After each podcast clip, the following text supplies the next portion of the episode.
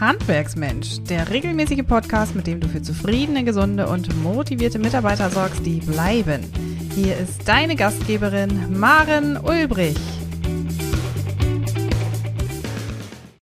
Hallo und ganz herzlich willkommen zu unserem Podcast und Video-Interview hier und heute bei Handwerksmensch. Zu Gast bei mir, Maren Ulrich, im Studio ist Fabian Flür. Fabian hat an der Hochschule Emden-Lehr im Studium Business Management äh, studiert in Vollzeit und hat seinerzeit im letzten Jahr seine Masterarbeit bei und mit Handwerksmensch geschrieben. Er verrät uns heute, worüber er geforscht hat. Ganz herzlich willkommen, Fabian. Ja, dann von mir auch nochmal herzlich willkommen und schönen guten Tag. Wie schon gesagt, ich bin Fabian Flür und ich hatte das Glück, im letzten Jahr mit Handwerksmensch zusammen meine Masterarbeit zu verfassen, in Kooperation, wie gesagt, mit der Hochschule Emden-Lehr. Und ich glaube, wir wollen heute einfach mal ein bisschen darüber reden, welche Ergebnisse ich erforscht habe und was ich bzw. wir ähm, aus meiner Masterarbeit mitnehmen können für das Handwerk selbst. Genau. Und bevor wir in die Präsentation springen, die sich dann im Nachgang auch unsere Podcast-Zuhörer auf YouTube ansehen können, lass uns ganz kurz noch den Titel verraten, beziehungsweise das große Oberthema. Es geht um Agilität, es geht um die Digitalisierung. Richtig? Genau, richtig. Also im Grunde geht es darum zu schauen, wie sehen die derzeitigen Strukturen von Handwerksunternehmen aus und ähm, wie agil sind die, wie digital sind Handwerksunternehmen aufgestellt und wo gibt es möglicherweise Verbesserungsvorschläge oder Optimierungsbedarf, um im Grunde noch flexibler zu sein. Und warum Flexibil Flexibilität im Grunde wichtig ist, kommen wir gleich nochmal, glaube ich, gesondert zu. Ganz genau. Fabian, dann gib uns doch mal Gelegenheit, mit in deine Präsentation einzutauchen, die wir uns genau. im Nachgang eben auch nochmal anschauen können dann würde ich mal sagen, das ist im Grunde die Präsentation und ich werde einfach mal direkt auf die wichtigen Aspekte eingehen. Heute werden wir ganz kurz und knapp verschiedene Fragen klären. Also einmal unsere Zielsetzung, die wir uns zusammen überlegt haben, dann die Ergebnisse, die wir oder ich generiert habe und abschließend halt noch so ein paar Takeaways, was kann man mitnehmen aus der Arbeit. Und ganz vorweg, was ich gerade schon angesprochen habe, ist halt diese Ausgangslage. Und ähm, zum damaligen Zeitpunkt zur Bearbeitung der Arbeit haben sich zwei Aspekte ergeben, aus die die Forschungsfrage sich im Grunde entwickelt hat. Und das mhm. ist einmal, ich sage mal, eine Aussage von Holger Schwanecke, das ist der Generalsekretär des Deutschen Handwerks, äh, Zentralverband des Deutschen Handwerks. Und der sagt im Grunde, das Handwerk ist immer mehr mit Herausforderungen konfrontiert, sei es Wettbewerbsdruck, demografischer Wandel, fehlende Fachkräfte oder auch veraltete Strukturen.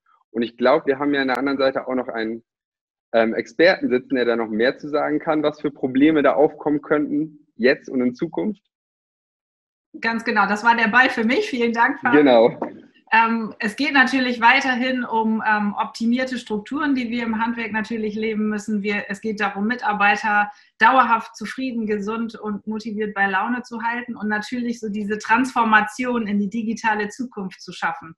Ähm, gerade auch unter der aktuellen äh, Situation der Pandemie. Das sind natürlich Situationen, die auf die Handwerksbetriebe zukommen, wie auch die administrativen Strukturen, die kleine und große Betriebe gleichermaßen treffen.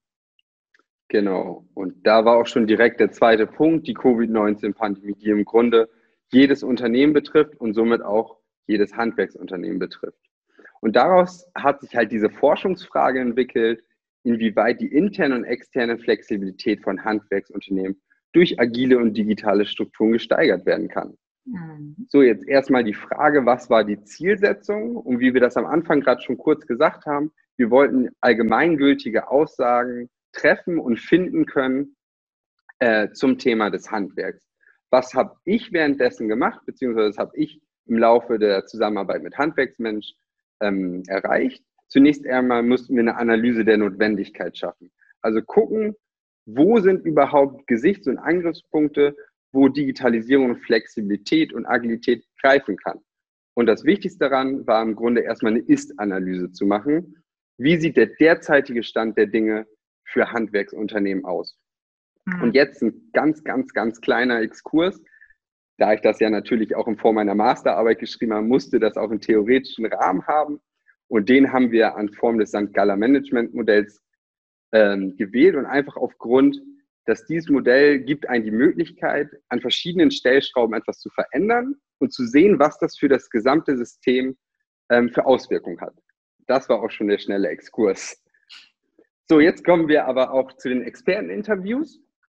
Und ähm, dort habe ich die Möglichkeit bekommen, mit zehn verschiedenen Geschäftsinhabern und Geschäftsinhaberinnen zu sprechen und habe dabei neun verschiedene Gewerke ähm, angesprochen.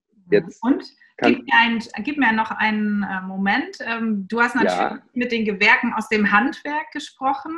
Genau. Vielleicht magst du ganz kurz ähm, überblickartig formulieren, aus welchen Gewerken die befragten Betriebe gekommen sind.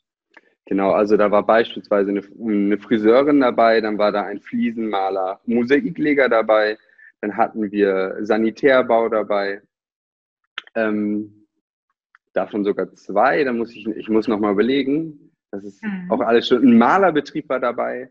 Mhm. Also, also, ja durchaus schon verschiedene Gewerke, die du da auch ähm, befragt hast. Und genau. vielleicht magst du auch noch mal kurz einen Ausblick geben, aus welcher Größenordnung die gekommen sind. Waren das alles Großbetriebe mit mehreren hundert Mitarbeitern? Waren das Kleinstbetriebe?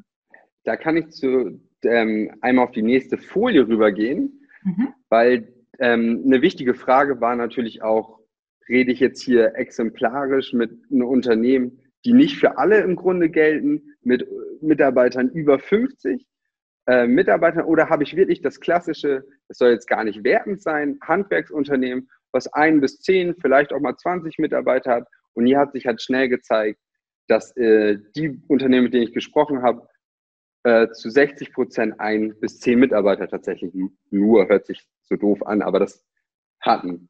Mhm. Und was vielleicht auch noch wichtig ist für die Leute, die sich das angucken und denken, gehört mein Betrieb überhaupt dazu, mein Unternehmen, ist einmal das Gründungsjahr. Und das war für mich wichtig zu erfragen aus dem Grund, haben wir es hier mit einem neuen Unternehmen zu tun, welches möglicherweise schon ganz andere Gesichtspunkte im Hinterkopf hat? Oder haben wir tatsächlich traditionelle Familienunternehmen teilweise, die schon, wie man hier auch sieht, zu 60 Prozent schon über 20 Jahre aktiv dabei sind? Und hier hat sich halt gezeigt, dass ich hauptsächlich mit äh, Familienunternehmen tatsächlich gesprochen habe, die über 20 Jahre schon dabei sind. Einmal zur Größeneinordnung. Perfekt, sehr gut. Gut. Was kannst du einmal, den oh. befragten Betrieben formulieren? Wir haben das Gründungsjahr beschrieben, wir haben ähm, ähm, die Größenordnung beschrieben. Sind das ähm, eher Betriebe gewesen, die von so. Männern, von Betriebsinhabern geführt worden sind, ähm, eher von Frauen? Tatsächlich habe ich mit zwei äh, Betriebsinhaberinnen nur gesprochen. Mhm. Und das waren, das klassisch gesehen leider, ähm, Friseurbetriebe. Ja. Und ähm, die restlichen Betriebe waren jeweils mit äh, tatsächlich männlichen Kollegen. Mhm. Sehr gut. Und das heißt, du hast Experteninterviews durchgeführt, um eine Bestandsaufnahme zu machen, ähm, wie die Flexibilität und Digitalisierung, sprich auch die Agilität in den Handwerksbetrieben gelebt wird. Du hast verschiedene Fragen gestellt. Vielleicht genau. magst du da noch ein bisschen mehr erzählen. Gerne. Also ich hatte im Grunde einen Interviewleitfaden im Vorfeld entwickelt, einfach aus dem folgenden Grund, dass es wichtig ist oder für die Forschung im Grunde wichtig war, dass ich einheitliche Fragen habe, worauf aber die Befragten individuell reagieren konnten, damit ich aber im Endeffekt, im Schluss, daraus etwas entwickeln konnte. Also, dass ich die Inhalte nehmen konnte und die vergleichbar sind. Und ja, diese Interviews waren immer so circa zwischen 15 und 30 Minuten. Da muss man auch sagen, nach 30 Minuten war dann auch die äh, Geduldsspanne bei vielen dann auch schon zu Ende oder bei mir auch. Das ist wirklich anstrengend, das kann man sich gar nicht vorstellen. Man muss vieles auffassen und aufnehmen. Mhm. Und ähm, was noch vielleicht interessant ist, die Interviews waren Mitte, Ende letzten Jahres. So hatte ich tatsächlich auch noch die Möglichkeit, teilweise persönliche Interviews führen zu können. Und aus meiner Erfahrung heraus hat sich gezeigt, dass persönliches Inter dass ein persönliches Interview beziehungsweise ein Interview über Zoom ähm, wesentlich mehr Informationen bietet als Interviews nur übers Telefon, was ich tatsächlich auch gemacht habe. Das noch als kleine Zusatzinformation. Also das bewegte Bild, ob es nun in Live ja. oder digital übertragen wird, ähm, sorgt da schon für eine bessere Qualität der Inhalte. Auf jeden Fall, das würde ich schon so sagen. Mhm, okay. Sehr gut. Fabian, lass uns mal ähm, darüber sprechen, was du gefragt hast, beziehungsweise zu welchen Ergebnissen du dann natürlich auch gekommen bist. Genau. Ich habe im Grunde bei meiner Befragung, da kann ich auch mal auf die nächste äh, ähm, Seite gehen, ich habe drei Aspekte ähm, aufgegriffen bei der Befragung, beziehungsweise vier. Das, der erste Aspekt war, den wir gerade schon bearbeitet hatten. Ähm, wie sieht die Größenordnung überhaupt aus? Mit was für Unternehmen, Betrieben spreche ich hier gerade? Mhm. Dann die weiteren Punkte waren einmal deren eigenes Verständnis von Digitalisierung und ähm, deren eigenes Gefühl von Digitalisierung. Also gibt es da eher Hemmnisse oder ist da tatsächlich eine Wahrnehmung von Chancen? Und dann auch die Verbindung mit äh, Flexibilität und Agilität. Habe ich gefragt, wie, eine Frage, die ich immer ähm, gestellt habe, war beispielsweise, was denken Sie, wie flexibel Sie sind? Oder denken Sie, Sie sind flexibel? Aber auf das Ergebnis kommen wir gleich noch, das ist relativ interessant. Mhm. Und dieses, dieser Punkt der Flexibilität, den habe ich dann immer direkt mit der Corona-Pandemie tatsächlich verbunden, weil da sich dann doch gezeigt hat, dass oftmals schnell und individuell reagiert werden musste. Ich hätte jetzt hier noch einmal den aktuellen Digitalisierungsstand des Handwerks. Den habe ich zuvor natürlich erstmal herausgearbeitet aufgrund von anderer Literatur, anderen Studien. Mhm. Und hier ist einmal der Digitalisierungsstand von für 2020. Man muss sagen, meine Ergebnisse beziehen sich natürlich auf das gesamte letzte Jahr, obwohl ich jetzt nicht sagen würde, die sind nicht mehr relevant für dieses Jahr. Das muss man auch ganz klar sagen. Und das ist halt vom Deutschen Handwerksinstitut und Institut für Mittelstand und Handwerk an der Universität Göttingen. Und dort wurden 32 Studien von Jahr 2012 bis 2020 verglichen und die wichtigsten Inhalte im Grunde dargelegt. Und jetzt für uns hier heute im Interview würde ich, glaube ich, zwei Punkte einmal aus dieser Studie noch mit aufgreifen, die wichtig sind. Und das ist einmal, dass aus zwölf Studien im Grunde herausgefunden worden ist, Digitalisierung wird wahrgenommen und ist auch akzeptiert und man möchte es auch umsetzen. Jedoch fehlt oftmals oftmals interne Ressourcen, beziehungsweise ähm, ist so ein unklarer wirtschaftlicher Nutzen. Und ich weiß nicht, vielleicht hast du das aus der Praxis schon mal erlebt, dass da dann doch Leute sagen, oh, wir wissen nicht, ob das wirklich was für uns bringt oder bringt es was, uns zu verändern? Doch, durchaus. Die Fragen begegnen mir durchaus in den Betrieben. Also welchen Nutzen haben wir eigentlich von der Digitalisierung und wie viel kostet es uns auch an Kapazitäten? Ja, Mhm. Genau. Und das ist halt auch so ein Aspekt, der immer wieder angesprochen wird und der auch bei mir aus meinen Fragen herausgekommen ist. Mhm. Jetzt der Digitalisierungsindex, der hat im Grunde nur vereinfacht jetzt schnell gezeigt, dass umsatzstarke Unternehmen beziehungsweise große industrienahe Unternehmen wesentlich digitaler aufgestellt sind als ein kleiner Maurerbetrieb beispielsweise. Was aber, glaube ich, auch einfach aus dem Verständnis heraus klar ist. Was hier aber noch ganz wichtig ist, ein Punkt, ähm, ist dieses Aus- und Weiterbildung zum Thema Digitalisierung. Und dort hat sich ergeben, dass Digitalisierung kann man nicht einfach sagen, okay, wir sind jetzt digital. Digitalisierung muss im Grunde kommuniziert werden, wie es ja auch dick markiert ist, beispielsweise erlebt, verstanden und angewendet, ja. um im Grunde jeden Mitarbeiter mitzunehmen und das Verständnis von Digitalisierung schaffen zu können. Und im Grunde zeigen sich diese Ergebnisse auch in meiner eigenen Forschung. Aus meiner Forschung hat sich nämlich beispielsweise ergeben, dass 70 Prozent meiner befragten Unternehmen gesagt haben, Digitalisierung wird in den kommenden Jahren Wettbewerbsvorteile versprechen. Und ähm, das zeigt ja eigentlich erstmal dieses, okay, Digitalisierung ist da und wir müssen irgendwie darauf reagieren. Ich glaube, was ich auch herausgefunden habe, beziehungsweise was mir aufgefallen ist, die Frage ist eher, wie reagiert man darauf? und dass da möglicherweise noch viele Unternehmen Hilfe brauchen. Einfach mal so in den Raum gestellt. Ja. Und das zeigt sich halt auch meines Erachtens in den Gefahren und Problemen von Digitalisierung. Dort haben nämlich auch 70 Prozent gesagt, ähm, dass sie im Grunde ein bisschen Angst davor haben, da Digitalisierung oft mit hohen Schulungs- und Weiterbildungskosten verbunden ist. Und dem zugrunde liegt halt auch im Grunde diese Komplexitätssteigerung von Digitalisierung. Aber jetzt hier ein kleiner, kleiner äh, Ausschnitt, wo man sehen kann, dass Digitalisierung gar nicht immer kompliziert sein muss, sondern auch schon in kleinen Maßen helfen kann. Denn bei der Nutzung von digitalen Hilfsmitteln bei der Kommunikation hat sich intern gezeigt, dass 90 Prozent meiner befragten Unternehmen WhatsApp verwenden. Und hier kann man einfach sehen, dass so ein kleines Mittel von WhatsApp, was ja schon Digitalisierung im Grunde in einer gewissen Form ist, diesen Unternehmen hilft, schneller intern miteinander zu kommunizieren. Ich finde diesen Punkt wichtig aufzugreifen, einfach, dass man sehen kann, dass auch schon kleine Mittel im Grunde helfen können. So, das, das wäre dann so meine Erfahrung, vielleicht ähm, werfe ich die nochmal mit rein, auch viele unserer Kunden nutzen WhatsApp zur internen, betriebsinternen Kommunikation oder halt vergleichbare Apps, die ähm, ein Mittel darstellen, um Texte, Bilder und vielleicht auch mal Videobotschaften auszutauschen. Das wird tatsächlich zunehmend und viel genutzt, fernab jeglicher Datenschutzrichtlinien. Ähm, ja, genau. Genau, das habe ich im Grunde genauso rausgefunden. Hier wäre einfach nochmal eine Zusammenfassung für die Leute, die das als Video sehen, aber alle Themen wurden gerade im Grunde gesagt. Mhm. Dann kommen wir auch schon zum Flexibilitätsverständnis und das ist, finde ich, bei Handwerksunternehmen nochmal ganz gesondert zu sehen. Da Handwerksunternehmen ähm, aus meiner Erfahrung, aus meinen Interviews heraus, immer diesen Aufbau von Puffern brauchen.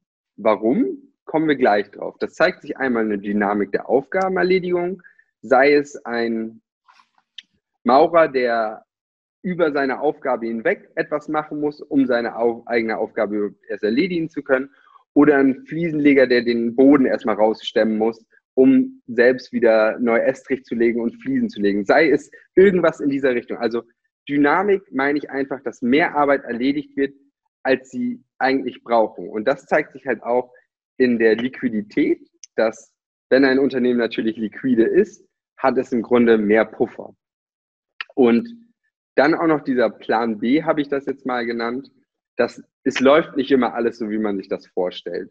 Und das ist natürlich auch bei Handwerksunternehmen so. Gerade in der Corona-Zeit hat sich äh, gezeigt, da ist mal ähm, eine Baustelle, die nicht fertig wird aufgrund der und der Aspekte. Der Rohstofflieferant konnte nicht liefern darauf musste dann irgendwie individuell und flexibel reagiert werden. Und aus meiner eigenen Forschung hat sich ergeben erstmal, dass 100 Prozent gesagt haben, wir sind flexibel. Fand ich im ersten Moment sehr interessant, aus dem Grund, dass das unkommentiert gesagt worden ist. Einfach, ja, wir sind flexibel. Nach, auf meine Nachfrage hin, warum seid ihr denn im Grunde flexibel, kam dann beispielsweise zu 60 Prozent die Aussage, ja, weil wir Puffer im Alltag eingebaut haben. Und das war für mich dann auch klar, okay, es sind Puffer da, um individuell auf Gegebenheiten reagieren zu können. Und das zeigt sich halt auch in der Folge der Corona-Pandemie. Ähm, ich weiß nicht, ich glaube, die, die Sachen, die ich jetzt sage, die zählen jetzt nicht mehr so stark wie am Anfang der Pandemie. Und ich werde auch gleich begründen, warum. Also 60 Prozent der befragten Unternehmen haben beispielsweise gesagt, dass äh, ihre Auftragslage sich wesentlich verbessert hat äh, zu Anfang der Corona-Pandemie und dass sie nur diese, diese Aufträge entgegennehmen konnten aufgrund ihrer Puffer.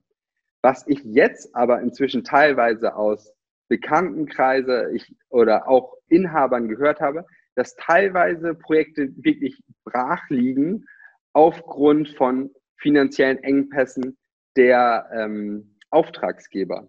Mhm. Da habe ich ich weiß nicht, wie du das aus der, bei dir aus der Praxis miterlebt hast. Da müssen wir sicherlich unterscheiden, wer ein Auftragnehmer eines Handwerksbetriebes ist. Ähm, also wenn wir beispielsweise SAK-Betriebe betrachten, ähm, dann war es im Frühjahr 2020 sicherlich so, dass einige ähm, Bürger mit, eigenem, ähm, mit eigenen Immobilien ähm, in Kurzarbeit waren, möglicherweise aus dem Homeoffice gearbeitet haben, in jedem Fall ihr Freizeitverhalten deutlich reduziert und aus dem Zuhause sozusagen wahrgenommen haben. Das heißt, sich in den eigenen vier Wänden befunden haben, um äh, zu prüfen, was können wir Neues machen, sich vielleicht mit Bädern auseinandergesetzt haben und einen Auftrag in ein Bäderstudio beispielsweise gegeben haben. Oder die Heizung musste erneuert werden, der Wartungsrhythmus angeschoben werden die elektrischen Anlagen vielleicht auf ein neues Level gehoben werden. All das sind Dinge, die Privatkunden im Frühjahr äh, geleistet haben. Genau. Das, was sich sicherlich auch herausgestellt hat im Verlauf des Jahres, ist ähm, all dort, wo natürlich Aufträge aus der Gastronomie oder der Veranstaltungsbranche an ein Handwerk herangetragen ähm, worden sind in der Vergangenheit, dass da natürlich die Aufträge zwangsläufig ähm, ausgestellt worden sind oder dort, wo es um äh, langwierigere Genehmigungsverfahren geht, um öffentliche Aufträge, dass da auch möglicherweise Behörden in ähm, Verzug gekommen sind durch die ähm, da vielleicht möglicherweise nicht vorhandenen digitalen Strukturen. Ja. Ähm, da muss man sicherlich einfach mal hinterfragen, wer ist Auftraggeber für einen Handwerksbetrieb, ähm, um die Antwort wirklich auch aktuell geben zu können. Ja, genau. Und ja, dann gehen wir auch direkt weiter mit der äh, nochmal Negativfolgen von Corona-Pandemie. Und dabei möchte ich nochmal sagen, es ging, es ist rückbezogen auf äh, letztes Jahr, weil dort haben 40 Prozent gesagt, dass sie richtig Probleme mit Rohstofflieferanten haben. Mhm. Und hier lässt sich nochmal aufzeigen, dass sich auch gefragt hat, wie viele verschiedene Lieferanten an Rohstoffen habt ihr denn überhaupt? Und dort wurde halt deutlich, dass beispielsweise zu 30 Prozent der Befragten sehen, dass sie nur einen Rohstofflieferanten haben.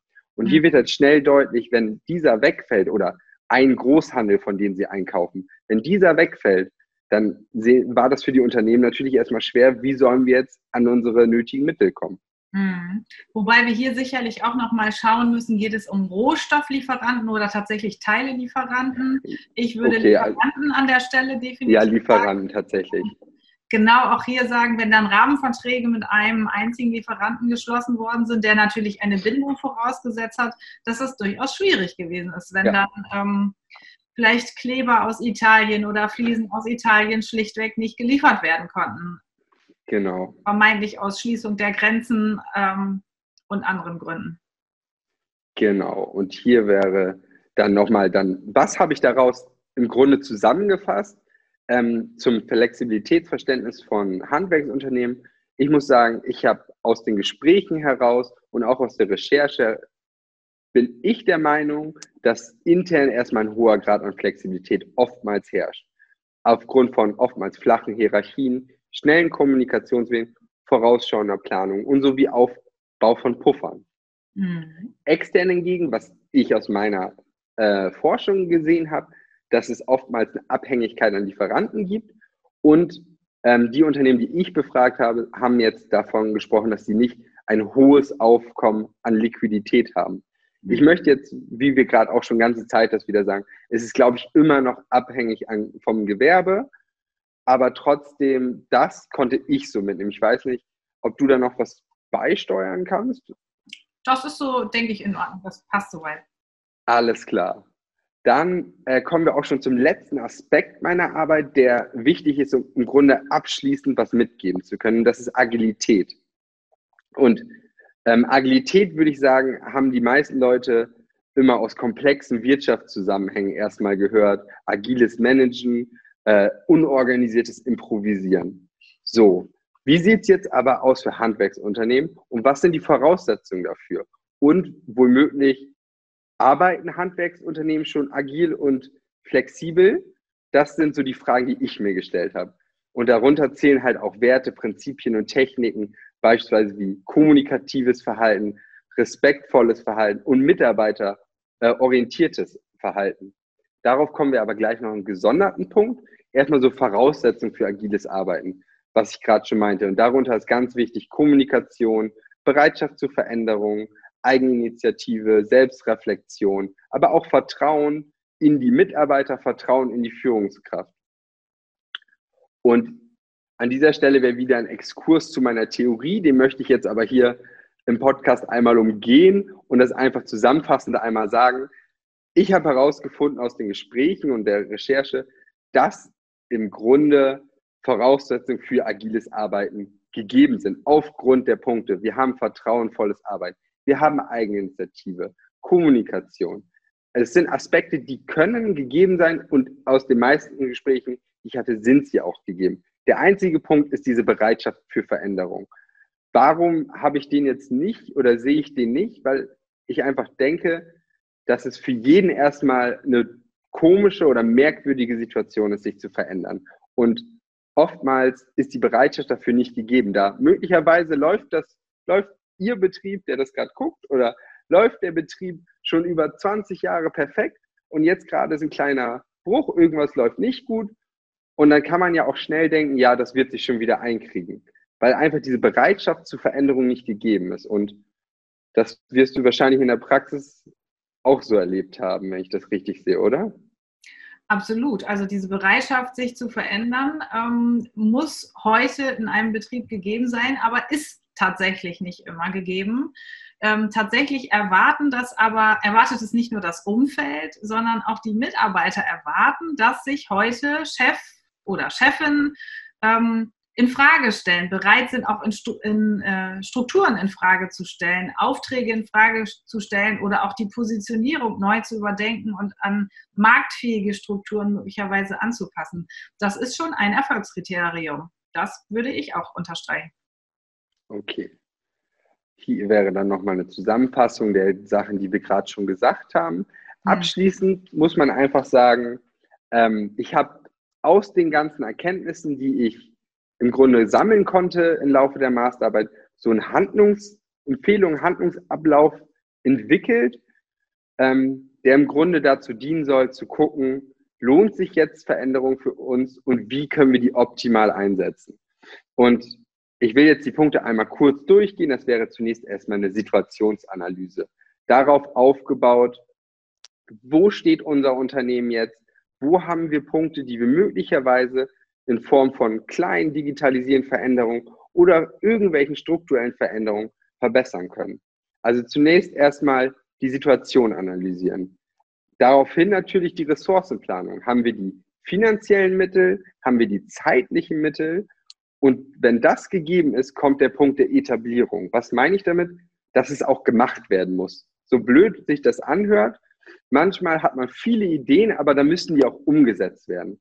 Und nach der Umsetzung kann man dann gucken, okay, wo waren vielleicht Punkte, die noch verbessert, die weiter geschult werden müssen, wo möglicherweise die Mitarbeiter drin geschult werden müssen, um einige Punkte noch zu verstehen. Und abschließend hat man dann ja im Grunde ein Review und kann sehen, was hat meine Umstellung, meine Umstrukturierung gebracht.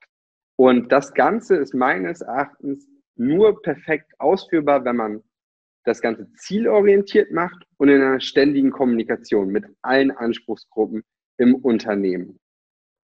Und hier wäre einfach nochmal ein Beispiel für die Leute, die sich das angucken, was aber viel wichtiger ist und welche Aspekte ich im Grunde mitgeben möchte oder welche ich herausgefunden habe. Digitalisierung und Agilität kann im Grunde jedem Unternehmen oder jedem Handwerksunternehmen helfen. Die Frage ist die Form und der Umfang. Und diese und der Form der Umfang ist im Grunde nur ähm, herauszufinden, wenn man Potenziale in seinem eigenen Unternehmen erkennt und denkt, okay, das kann verbessert werden, das kann verbessert werden und dann muss dies auch umgesetzt werden. Und diese Umsetzung funktioniert wiederum nur mit mitarbeiterorientierten Führungsstil, was ich vorhin schon angedeutet hatte. Das heißt, die Führungskraft muss mit den Mitarbeitern zusammenarbeiten und die Mitarbeiter auch mit der Führungskraft zusammen. Und dadurch entsteht natürlich auch wieder Motivation, etwas zu verändern und natürlich auch Bindung an das Unternehmen. Und mit dem Punkt zusammen natürlich auch Probleme und Ängste offen kommunizieren. Was meine ich damit? Ähm, diese Bereitschaft zur Veränderung ist nicht bei jedem gegeben. Vielleicht hat der eine Mitarbeiter Angst, dass er aufgrund von neuen Mitteln, die er nicht versteht, äh, vielleicht bald gefeuert wird oder Probleme haben wird. Diese müssen genommen werden, die Ängste, für eine gemeinsame Sicherheit. Und noch ein Punkt, den ich finde ich ein wichtiger Punkt ist, den man noch ansprechen sollte. Man sollte auch dabei überlegen, ob vielleicht externe Hilfe äh, in Anspruch genommen werden kann. Einfach aus dem Grund, man ist oftmals selbst teilweise betriebsblind oder ein externer hat nochmal einen ganz anderen Blickwinkel und kann vielleicht ganz andere Hilfen geben, die man davor möglicherweise nie gesehen hat. Ich weiß, das wären so die Punkte, die ich aus meiner Arbeit mitgeben würde. Mhm. Das sind ganz wesentliche Punkte, die du da jetzt auch ähm, zusammenfassend nochmal angesprochen hast, Fabian, die auch total zu meiner, ähm, zu meinem Beratungsalltag am Ende passen. Der entscheidende Schritt ist wirklich der erste Schritt auf Führungsebene zu sagen, ich bin bereit, mich zu verändern, den ersten Schritt zu gehen, den ersten Dominostein ähm, ins Rollen oder anzustoßen. Ja. Um dann natürlich in einen integrativen Prozess mit den weiteren Führungskräften, mit den Fachkräften ähm, ins Gespräch zu gehen, diesen Kommunikationsprozess anzustoßen und gemeinsam zu prüfen, an welchen Strukturen müssen wir arbeiten? Und im Laufe dieses kommunikativen Prozesses ergibt sich dann in der Regel eine tatsächliche Zunahme an Motivation, genauso wie du das auch herausgearbeitet hast. Plötzlich entsteht Bindung bei den Mitarbeitern, weil sie spüren, wir ziehen alle an einem Strang, wir denken in die gleiche ja. Richtung, wir entwickeln uns weiter, wir begeben uns auf den Weg, um am Betrieb zu arbeiten. Und die Mitarbeiter, das ist ein ganz zentraler Schritt, die Mitarbeiter spüren, sie haben Gelegenheit, sie bekommen Gelegenheit, die Chance, den Betrieb mitzugestalten, den Arbeitsplatz mitzugestalten. Ja. Das ist etwas, was ein Mitarbeiter heute auch erwartet. Ähm, vielleicht nicht der, der, der letzte Mitarbeiter und nicht wirklich jeder, aber Mitarbeiter erwarten tendenziell, dass sie eben Arbeitsprozesse mitgestalten dürfen. Insofern kann ich dir das hier wirklich nur ähm, unterstreichen, Fabian. Du hast es auch schön gesagt, externe Hilfen sind ja auch möglich. Du hast gezeigt, wie schön du auch ähm, ja, die Forschungsfrage verfolgt hast in den Betrieben, die du befragt hast, verschiedener Größe. Auch hier ist ja eine Unterstützung schon sichtbar geworden. Und natürlich ist das auch unser Tagesgeschäft, was wir in der Beratung Tag ein, Tag ausleben, ja. Bestandsaufnahme zu machen und Handlungsempfehlungen zu geben. Viele Chefs, das möchte ich ausblickend auch noch einmal formulieren, viele Chefs ähm, fragen sich ja, wo muss ich denn ansetzen? Was brauchen meine Mitarbeiter denn, wenn wir nochmal das Schlagwort Motivation hier aufgreifen? Da haben wir im Team von Handwerksmensch gerade eine Mitarbeiterbefragung konzipiert, ähm, mit der wir Handwerksbetriebe unterstützen, die dann mit unserer Hilfe eine Mitarbeiterbefragung schriftlich standardisiert in den Betrieben durchzuführen, um dort eben auch aufzugreifen, ob zum Beispiel das Thema der Digitalisierung ein Nagel ist, auf den die Mitarbeiter klopfen wollen und den die Mitarbeiter einfach gemeinsam bearbeiten und in die richtige Richtung schlagen wollen. Ja. Also das Thema. Ein wichtiges Thema. Ja, ein wichtiges Thema und das integrativ mitarbeiterorientiert anzugehen ist zentral. Fabian, was würdest du abschließend aus deiner Forschungsfrage den Handwerksbetrieben mit auf den Weg geben, sozusagen als Call to Action, wenn man so will, als Handlungsaufforderung? Also was ich auf, mit auf den Weg geben würde, würde ich einmal die Situation und die Lage von Handwerksunternehmen in Bezug auf Digitalisierung auf jeden Fall weiter zu verfolgen und nicht immer zu sehr abzuwarten. Jemand anderes macht es vielleicht vor, ich folge dem, wie der es macht. Manchmal muss man auch einfach den eigenen Schritt gehen, um vielleicht der Erste zu sein, aber auch als erstes den potenziellen Vorteil daraus zu erwirtschaften das würde ich so daraus mitnehmen. Genau. Lieber Handwerksbetrieb, begib, begib dich auf den Weg und warte nicht mehr ab. Genau. Ein schönes Schlusswort. Fabian, ich möchte mich an dieser Stelle ganz herzlich bei dir bedanken, ganz herzlich bedanken jetzt für diese Präsentation und für die Vorstellung deiner Ergebnisse, aber auch für die wunderbare und sehr konstruktive Zusammenarbeit. Ich weiß, dass du jetzt natürlich zum Abschluss deiner Masterarbeit in das Berufsleben sozusagen überführt wirst und äh, aktuell in der Berufsfindung dich ähm, befindest. Ich wünsche dir, dass du einen Arbeitgeber finden wirst, der deine Kompetenzen wirklich ähm, zu schätzen weiß, der weiß, wie strukturiert du da auch an der Stelle wirklich vorgehst und ähm, immer den Blick auch auf ähm, Digitalisierung und Weiterentwicklung hast. Fabian, an dieser Stelle ganz herzlichen Dank. Ja, ich habe mich auch nochmal zu bedanken. Danke für die Zusammenarbeit. Sehr gerne. Ja, liebe Handwerksbetriebe, liebe Studierende, liebe Kammern, wenn ihr, wenn Sie euch äh, ihr euch für unsere Ergebnisse interessiert. Wir präsentieren natürlich immer regelmäßig in unserem Podcast und auch per Video auf YouTube unsere Ergebnisse, die auch auf unserer Website www.handwerksmensch.de slash links abzurufen sind. Ich freue mich, wenn viele Handwerksbetriebe diesen Impuls von unserem Fabian Flür mitnehmen aus unseren Ergebnissen heute und sich auf den Weg zur Veränderung und Digitalisierung machen. In diesem Sinne, ganz herzlichen Dank. Noch viel mehr Tipps und Strategien für zufriedene, gesunde und motivierte Mitarbeiter erfährst du im Netz auf handwerksmensch.de.